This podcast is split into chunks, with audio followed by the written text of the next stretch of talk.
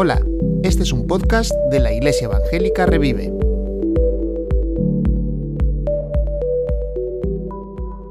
Muchas gracias, Dani, por esta hermosa introducción. Y pocas veces verás a un republicano convicto y confeso como yo cantar tanto al rey, pero sí con, con una idea bien clara que el que vino de, del cielo, el Hijo, al que hemos honrado ya en esta mañana, nos vino a traer el reino de Dios, a proclamar el reino de Dios. Y esto está bastante bien explicitado en el Evangelio de Jesucristo según Marcos, que estamos em, estudiando en estos días, y me corresponde el capítulo 2. Es un Evangelio, bien, tengo una coletilla que utilizo mucho, a veces soy un poco cansino, pero siempre digo que, eh, o siempre pregunto a mis alumnos, ¿cuántos evangelios hay en la Biblia? Y ellos evidentemente pues contestan apresuradamente, bueno, cuatro, ¿no? Mateo, Marcos, bien, vamos a pensar bien la respuesta. Eh, evangelio solo hay uno, el Evangelio de Jesucristo, el Evangelio de la proclamación del reino de Dios. Nos lo cuentan Mateo, Marcos, Lucas y Juan. Pero fue Jesús quien vino a anunciarnos el reino de Dios. Es Jesús el Hijo de Dios y es Jesús el que muere en una cruz y resucita al tercer día, proclamando esa nueva vida y ese Evangelio del reino de Dios, de Dios, haciéndose realidad en la vida cotidiana de aquellos que aceptan a Cristo.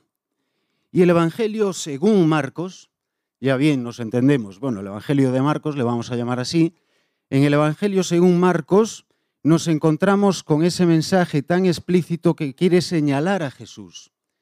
Y si bien en Mateo ya encontramos un enfoque en cual se nos habla de Jesús como el Mesías, en Lucas ya se nos habla de ese Jesús que puede ser pues accesible para una mente eh, griega. En Juan ya encontramos pues una narración evangélica, un evangelio más, eh, digámoslo así, cargado de contenido teológico, Marcos va directamente ya al grano. No se para, digamos, en los prolegómenos y su inicio, como hemos visto el domingo pasado con Tony, pues ese es el inicio eh, de la vida y del ministerio de Jesucristo y de su muerte y de su resurrección y de la proclamación del Evangelio. Una pequeña anticipación con Juan, al cual Juan anuncia a Cristo y le dice cosas tan impresionantes como eres el que había de venir y él es el que yo no soy digno ni de desatar eh, la correa de sus zapatos, él es, es necesario que yo mengüe para que él crezca y él es el que estaba prometido en las profecías. Yo solo soy el que anuncia, él es la luz del mundo que viene a este mundo de tinieblas. Y después de su bautismo y de su, eh, de su tentación, ya se nos cuenta que Jesús, digámoslo así, ya se pone manos a la obra y vemos su ministerio en Galilea. Y en estos otros ocho primeros capítulos de Marcos vemos como Jesús en Galilea allí eh, hace su ministerio de sanidad y de enseñanza y de proclamación del reino.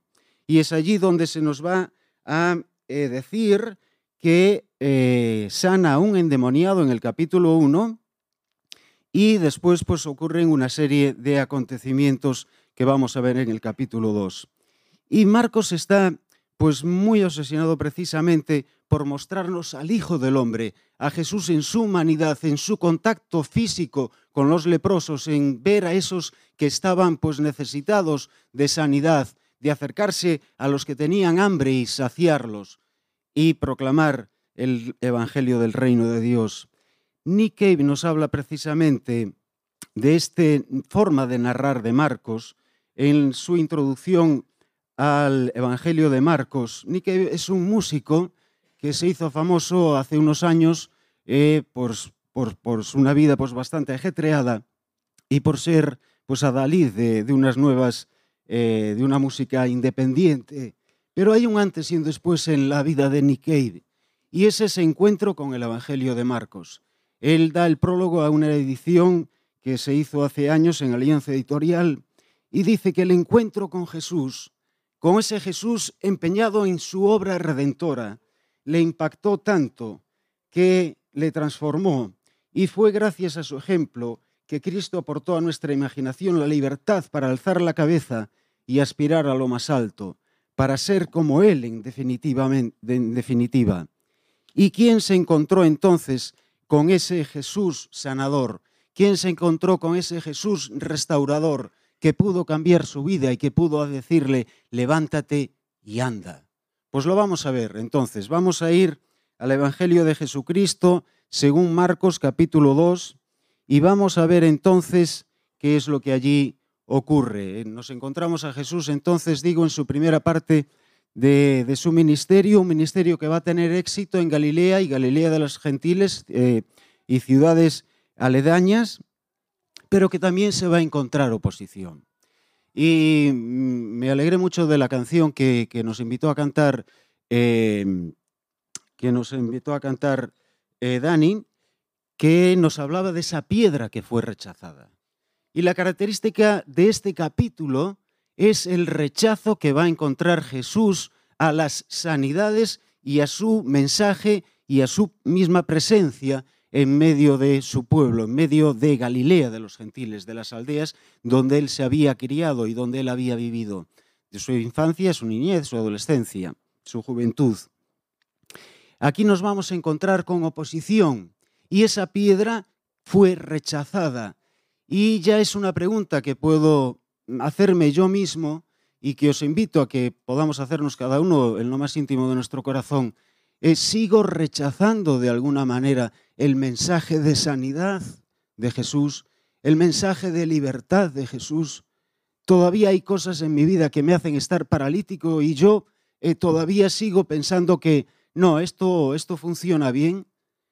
Hay algunos peros todavía en mí a la obra de sanidad y a la implantación del reino de Dios en mi vida. Todavía me estoy cuestionando, Jesús, aun después de muchos de nosotros años de experiencia cristiana. Porque hemos visto, ¿verdad? Nos lo enseñaba o nos lo mostraba eh, Tony el domingo pasado, como incluso dentro de la sinagoga había un espíritu inmundo, se nos dice, que se enfrentó a Jesús. Es decir, nos vamos a encontrar con esos peros a la obra de Jesús. Y aquí los vamos a encontrar pues muy explícitos. Son cuatro en concreto que los vamos a ir viendo entonces. Y esto sería una buena pregunta para hacernos a cada uno de nosotros. Jesús ha venido. La proclamación de Marcos, fascinante, preciosa, no se puede decir nada más. El tiempo se ha cumplido. Es ahora. Es ahora para ti y para tu vida. El reino de Dios se ha acercado. Dios ha enviado a su Hijo para ti, para tu situación. Arrepentíos.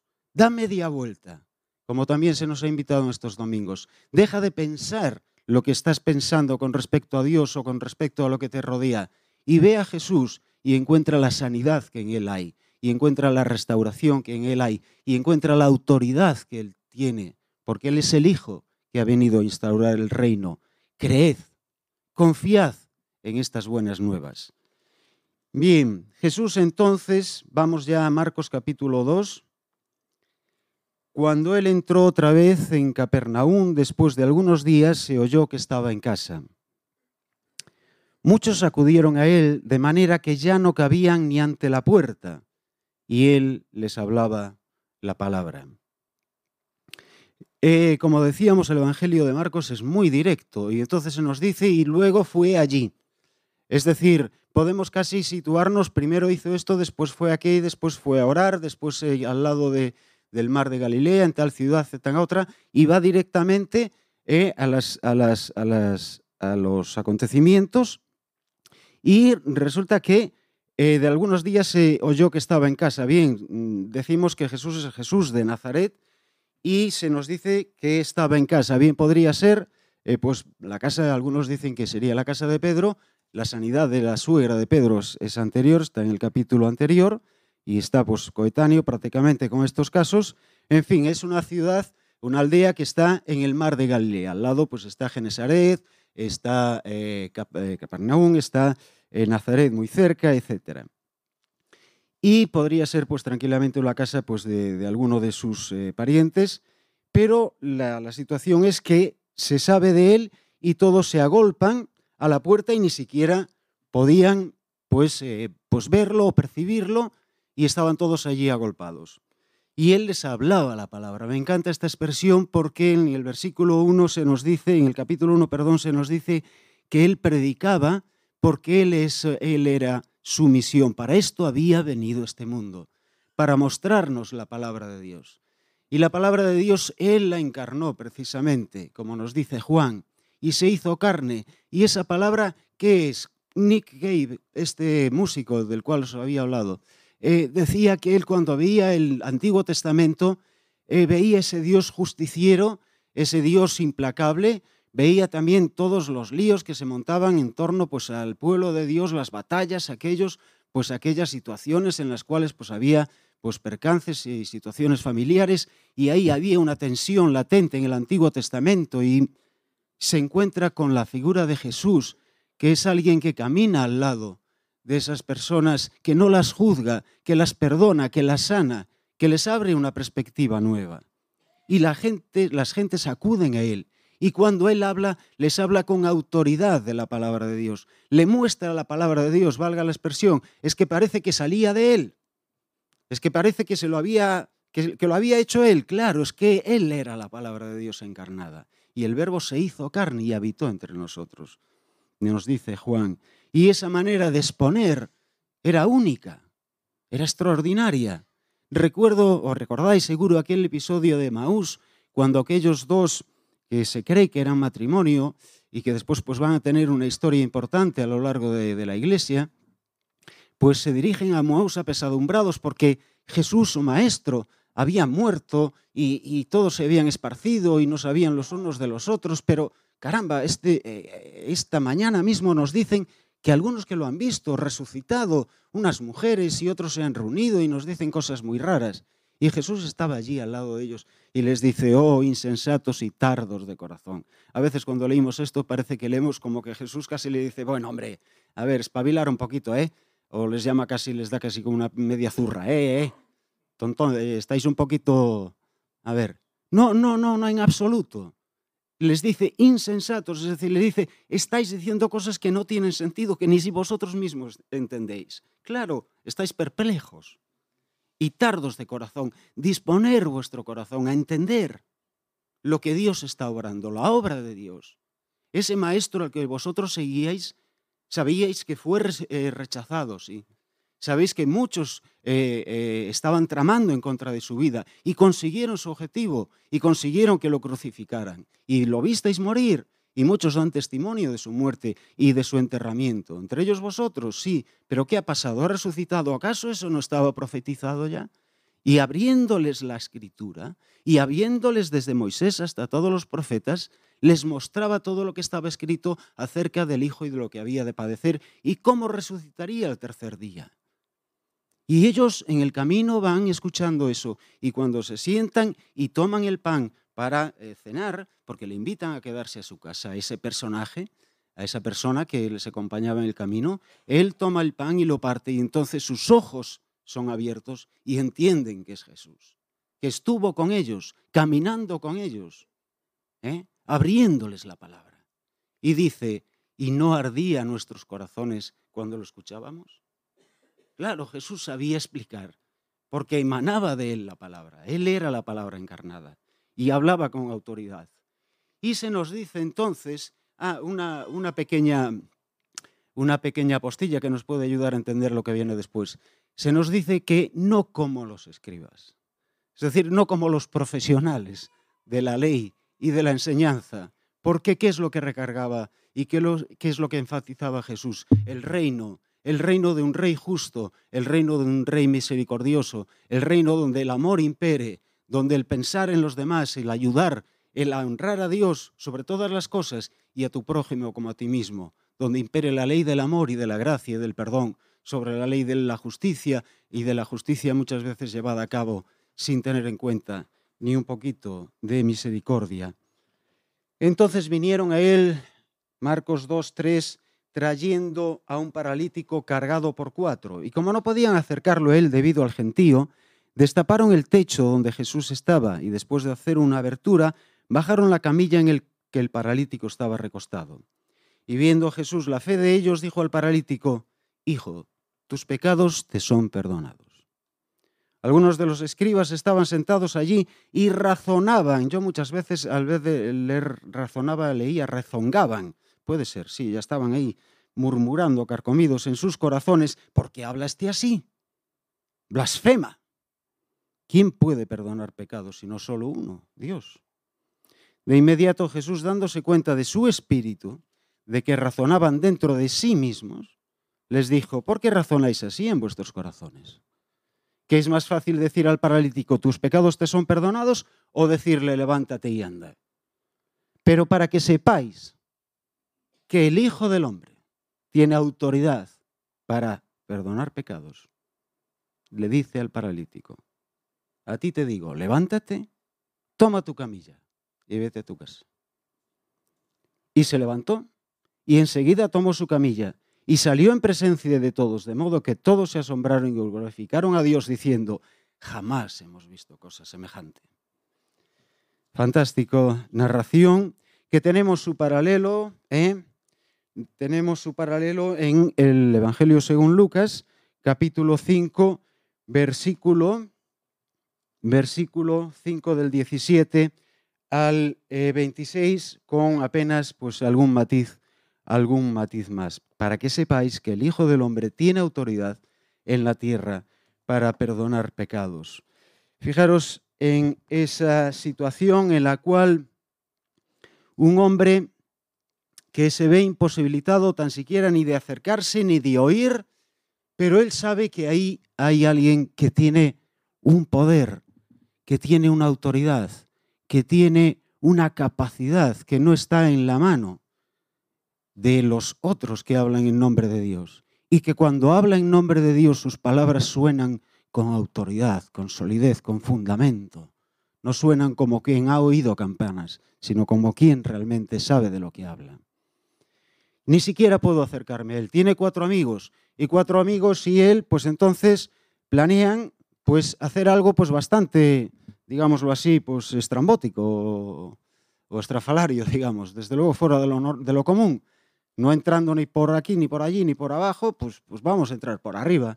Los tejados antes eh, eh, no eran como estos nuestros, allí no llueve como llueve aquí, eh, y son planos y están hechos de vigas que se cruzan y apelotonados generalmente pues, de paja o algo de, tierra, y así pues en el verano pues prácticamente están secos y, y, pues lo poco que llueve y todo esto pues pueden aguantar. Requieren mucho, mucho cuidado también son también los utilizan para secar y muchas veces pues algunos de los eh, algunas de las casas pues tienen sus frutitos ahí secando, eh, semillitas que quedan. Cuando hacían la fiesta de los tabernáculos, muchos de las familias pues se ponían sobre el tejado y allí montaban esa enramada para celebrar la fiesta de los tabernáculos. Y por encima, pues allí empiezan a escarbar, empiezan a sacar no tejas, sino pues todo lo que había, ramas y, y barro y todo aquel compuesto, y allí, pues, y Jesús no dice nada, ni dice, eh, paraos, que voy yo, no, no, deja hacer. Y todos, pues, ¿qué está pasando aquí? Jesús no dice nada, deja hacer, y lo bajan. Yo me imaginé esa situación como bajando cuatro con unas cuerdas, y Jesús, al ver la fe de ellos, le dice al paralítico, Hijo, tus pecados te son perdonados. Cada vez que leía esto, me quedaba muy sorprendido porque Jesús, ¿qué es lo que primero dirías? ¿No? Bueno, ¿qué estáis haciendo? Bueno, ¿puedo yo salir allí? Bueno, no sé, otra cosa. O calmaos, eh, estoy yo aquí. Lo primero es dirigiéndose a aquel que tenía esa necesidad y no le dice algo que te duele o que te pasa, mira, yo te voy a sanar, no, directamente ya. Tus pecados te son perdonados. El reino de Dios comienza proclamando sanidad, proclamando perdón, proclamando gracia, proclamando restauración tus pecados te son perdonados. ¿Qué tenemos que decir a eso? Claro, yo no puedo decirlo de otra persona, ni siquiera, pero hay alguien que puede decirlo, sí, es Dios. Entonces, ¿quién es este que está aquí? Que ya lo primero que le dices es esto. ¿Y con qué autoridad? Porque la conclusión más lógica sería pues la de los fariseos que este está blasfemando, se cree quién se cree que es, yo te lo conozco o es vecino de aquí o quién se cree que es. Y él con autoridad dice, son perdonados. Nadie puede eh, perdonar pecados sino solo Dios.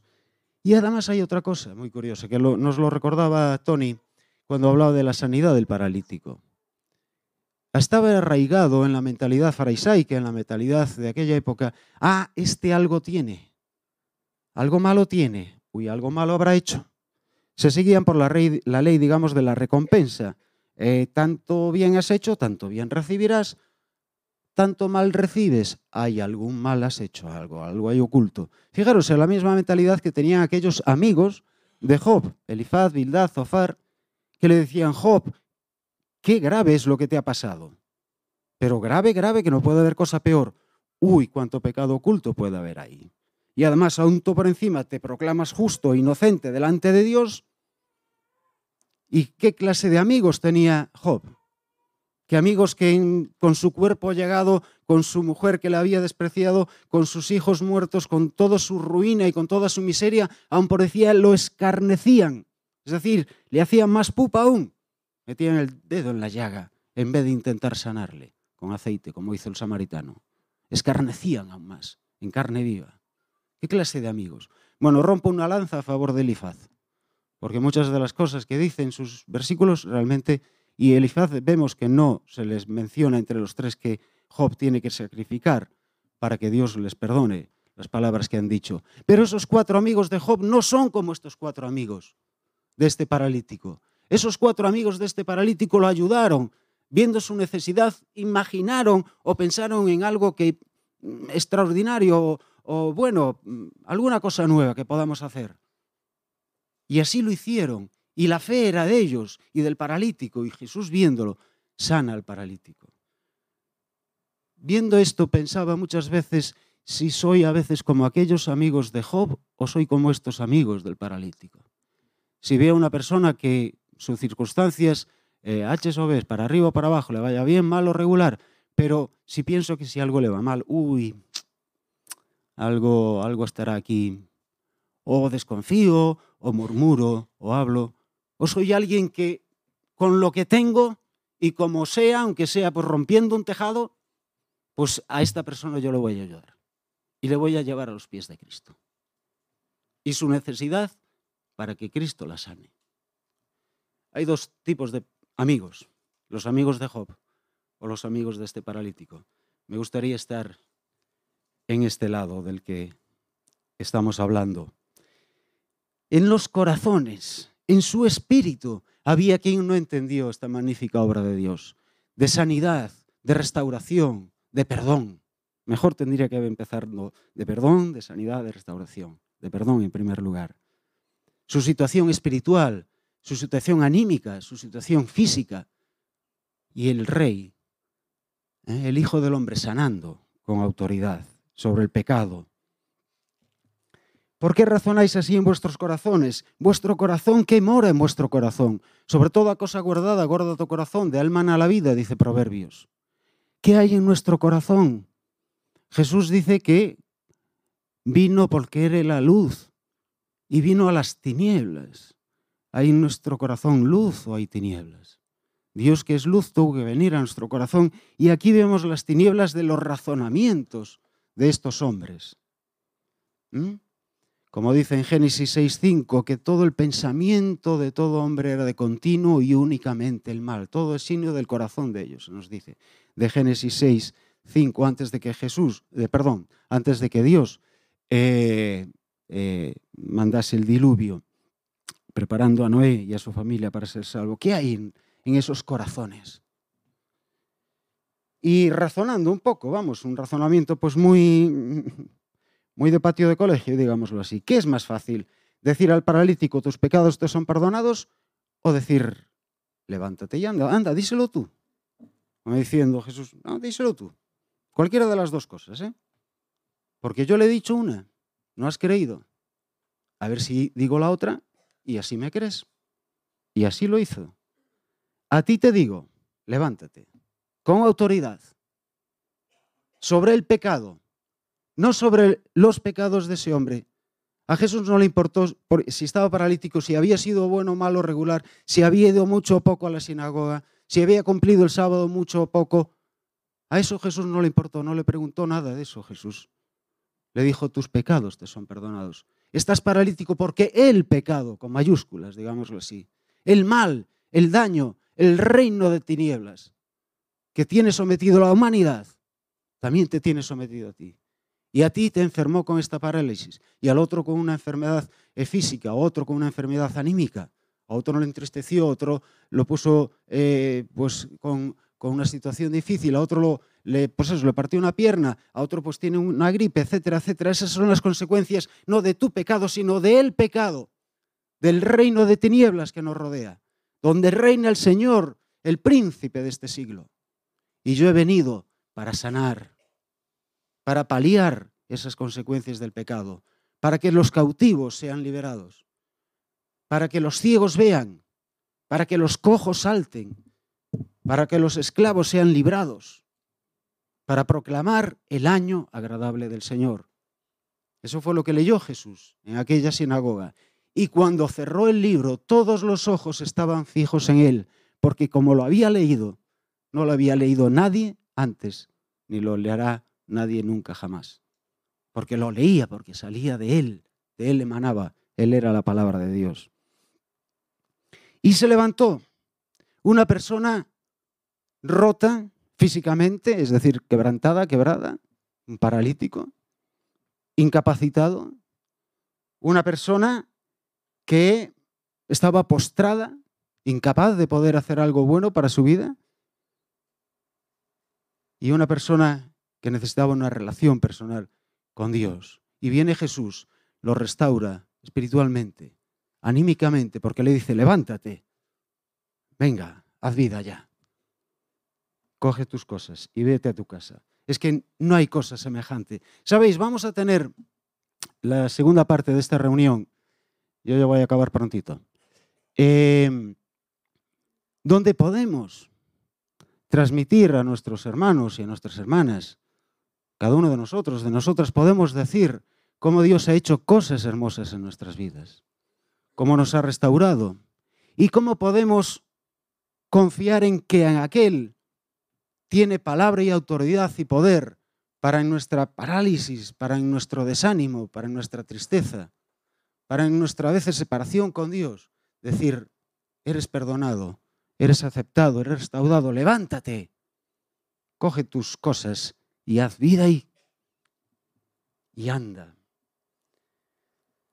Pues podemos animar también y ser como esos cuatro amigos y animar a aquellos que vemos que están paralizados y dañados, bien sea anímica o físicamente, y conducirlos a Jesús. Versículo 13. Jesús salió otra vez junto al mar y toda la gente venía a él y les enseñaba. Y pasando vio Leví, hijo de Alfeo, sentado en el lugar de los tributos públicos y le dijo, sígueme. Y levantando le siguió. Y se nos dice que comía con los publicanos. Publicanos, este personaje, Leví, que llevaba los tributos del pueblo judío y se los eh, daba al imperio romano, con lo cual para los propios judíos, un judío que le quita dinero a los judíos para dárselo a los romanos, evidentemente no era, no era buen vecino, no, era, no estaba bien visto. Y otros que eran personajes o personas, no sabemos concretamente por qué son tildados así, pero se les llama pecadores. O sea, personas que eran mal vistas en el pueblo personas que tenían pues no muy buena fama. Pues a saber, no se nos dice nada más, pero Jesús estaba con ellos. ¿Por qué? Porque se nos dice, ¿por qué come? ¿Por qué estás con ellos?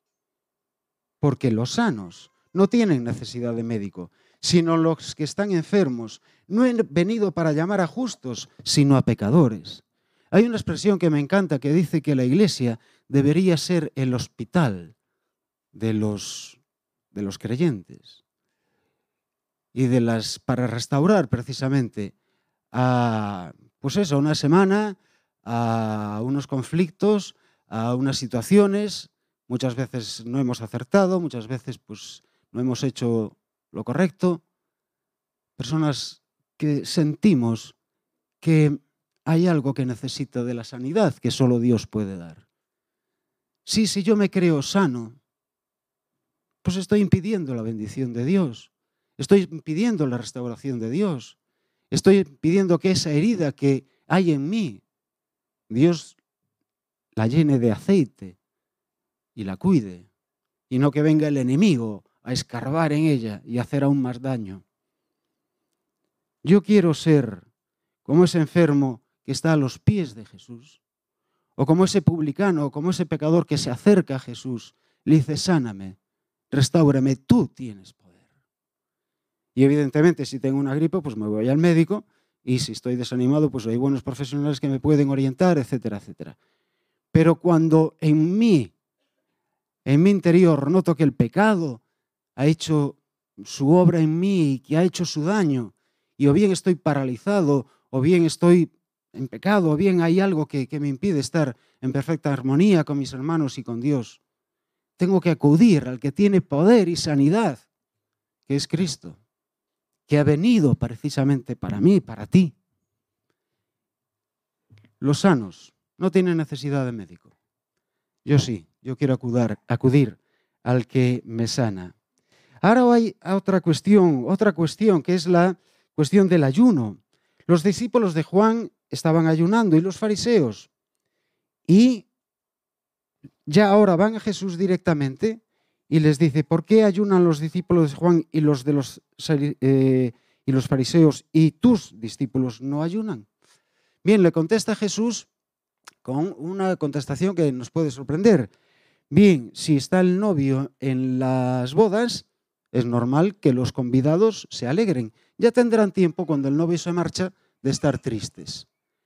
Nos sorprende esto porque después dice, no pone nadie parche en tela nueva, tela nueva en vestido viejo y lo de vino nuevo en odres viejos. Hay aquí una relación directa con las bodas de Cana, con Galilea y con esa idea de una celebración donde hay un vino nuevo. Recordáis que en las bodas de Cana Jesús transformó aquellas tinajas para uso ritual, para lavamiento ritual, para cumplimiento eh, de los preceptos, no de la ley de Dios, sino de los rabinos, de los ancianos, ¿eh? ¿Eh? que están no en la, en Torah, sino en la Mishnah, en los comentarios rabínicos, y Jesús lo convierte en vino, hace algo nuevo, algo vivo, de algo que es ritual.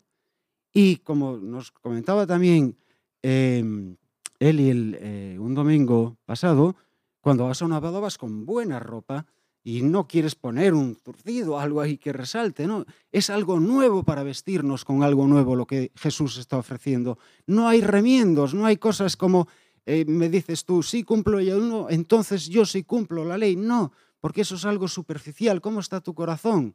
Hay algo nuevo dentro de ti. Hay un agua ritual o el vino salvífico del Espíritu Santo. ¿eh? Y el aceite del Espíritu Santo que cura tus heridas. Eso requiere algo nuevo. ¿eh? Porque el cumplimiento ritual, desde luego, con que nos sirve, que no nos sirve, evidentemente, eh, estoy pues, a favor del ayuno porque yo hago ayuno todos los días. Mejor dicho, las noches, porque después desayuno. Bien, el ayuno como práctica es muy saludable. ¿eh? Te nos hablaba el otro día acerca de cosas que son insanas en nuestro cuerpo y creo que se llaman metabolitos o algo así, es decir, algo que en las células nos lleva a, la vejez y nos lleva a la, muerte, vamos, y que el ayuno nos ayuda a que esas células se liberen de esa grasa innecesaria eh, y, de los, lo que nos causa el daño. Y si a ello añadimos, como Jesús dice, que con ayuno y oración salen cosas que no deberían estar en nuestra vida, entonces, pues bueno, apliquémonos el caso. Y cada uno con toda libertad, evidentemente. Porque Jesús tiene autoridad para decir que Él puede transformar cosas, porque Él es el Señor del sábado. Cuando vieron que sus discípulos se alimentaban, los criticaron.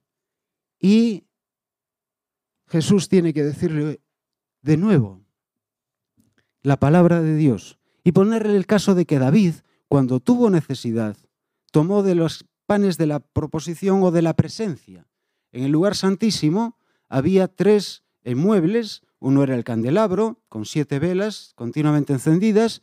Otro era el altar de incienso, que simbolizaba las oraciones.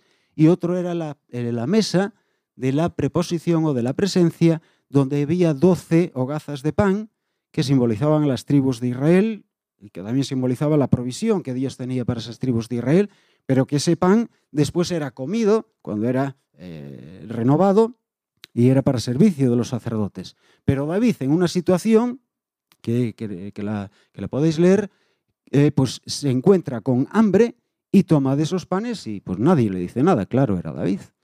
Y eh, entonces Jesús le dice, vosotros no tenéis aquí a alguien como David. Vosotros tenéis al que es Señor del sábado. Y el sábado, como después se nos va a decir, ha sido puesto para el hombre, no el hombre para el sábado. Os cuento una cosa que me impresionó. Estando en Berlín, fui a ver el Museo del Holocausto. Y impresionante, eh, es decir, toda una manzana, un edificio tremendo, tres plantas, pim pam pum, bueno, tremendo. Y allí, pues, eh, unos, unos restos y unos eh, recuerdos que, en fin, hielan el, corazón. ¿no? Está muy bien, pero impresiona. Pero lo que más me impresionó es que en la entrada, el texto que aparece en hebreo, por supuesto, pero después traducido, claro, eh, es el pueblo judío guardó el sábado. El sábado guardó al pueblo judío. ¿Dónde está Dios? Fue lo que me pregunté cuando lo vi. Y sí, doy gloria a Dios que porque aún pudieron sobrevivir de esa tremenda masacre. Pero, ¿dónde está Dios? Sí, hemos guardado el sábado y el sábado nos guardó a nosotros. Yo le daría gracias a Dios por, por, haber salvado a esas personas. ¿Qué es el sábado para, para esta mentalidad? Es, el ritual, es el cumplimiento externo, es algo que tiene que ver con el vestido externo o con la presencia externa, no tiene nada que ver con el corazón.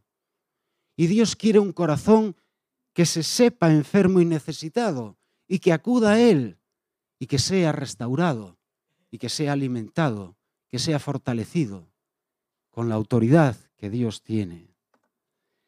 Os invito a leer simplemente para terminar las palabras que están en Juan capítulo 5.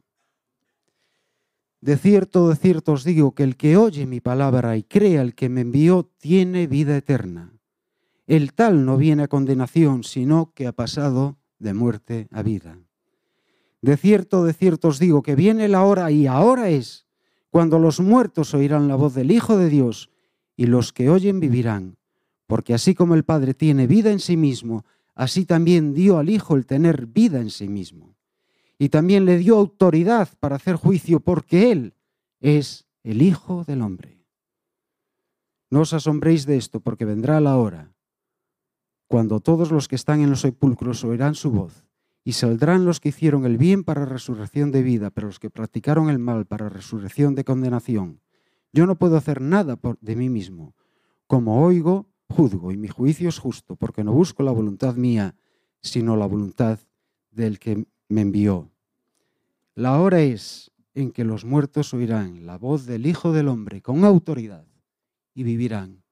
Tú y, yo, cada uno de nosotros, acudamos al médico que nos sana, acudamos al que nos restaura, al que nos dice levántate y anda, al que nos dice da gloria a Dios y al que nos dice que tu corazón esté dispuesta a aceptar ese reino de Dios, de amor, de perdón, de justicia, de misericordia a los demás, y no ser como los que eh, hacen daño y escarnecen, para que el, nombre de Dios y la gloria de Dios sea en aumento. Que el Señor os bendiga y vamos a seguir adorando y honrando a nuestro Dios. Gracias por escuchar este podcast. Si quieres contactar con nosotros, escríbenos a iglesiaevangelicarevive.com. Puedes encontrarnos en Facebook, Instagram y YouTube.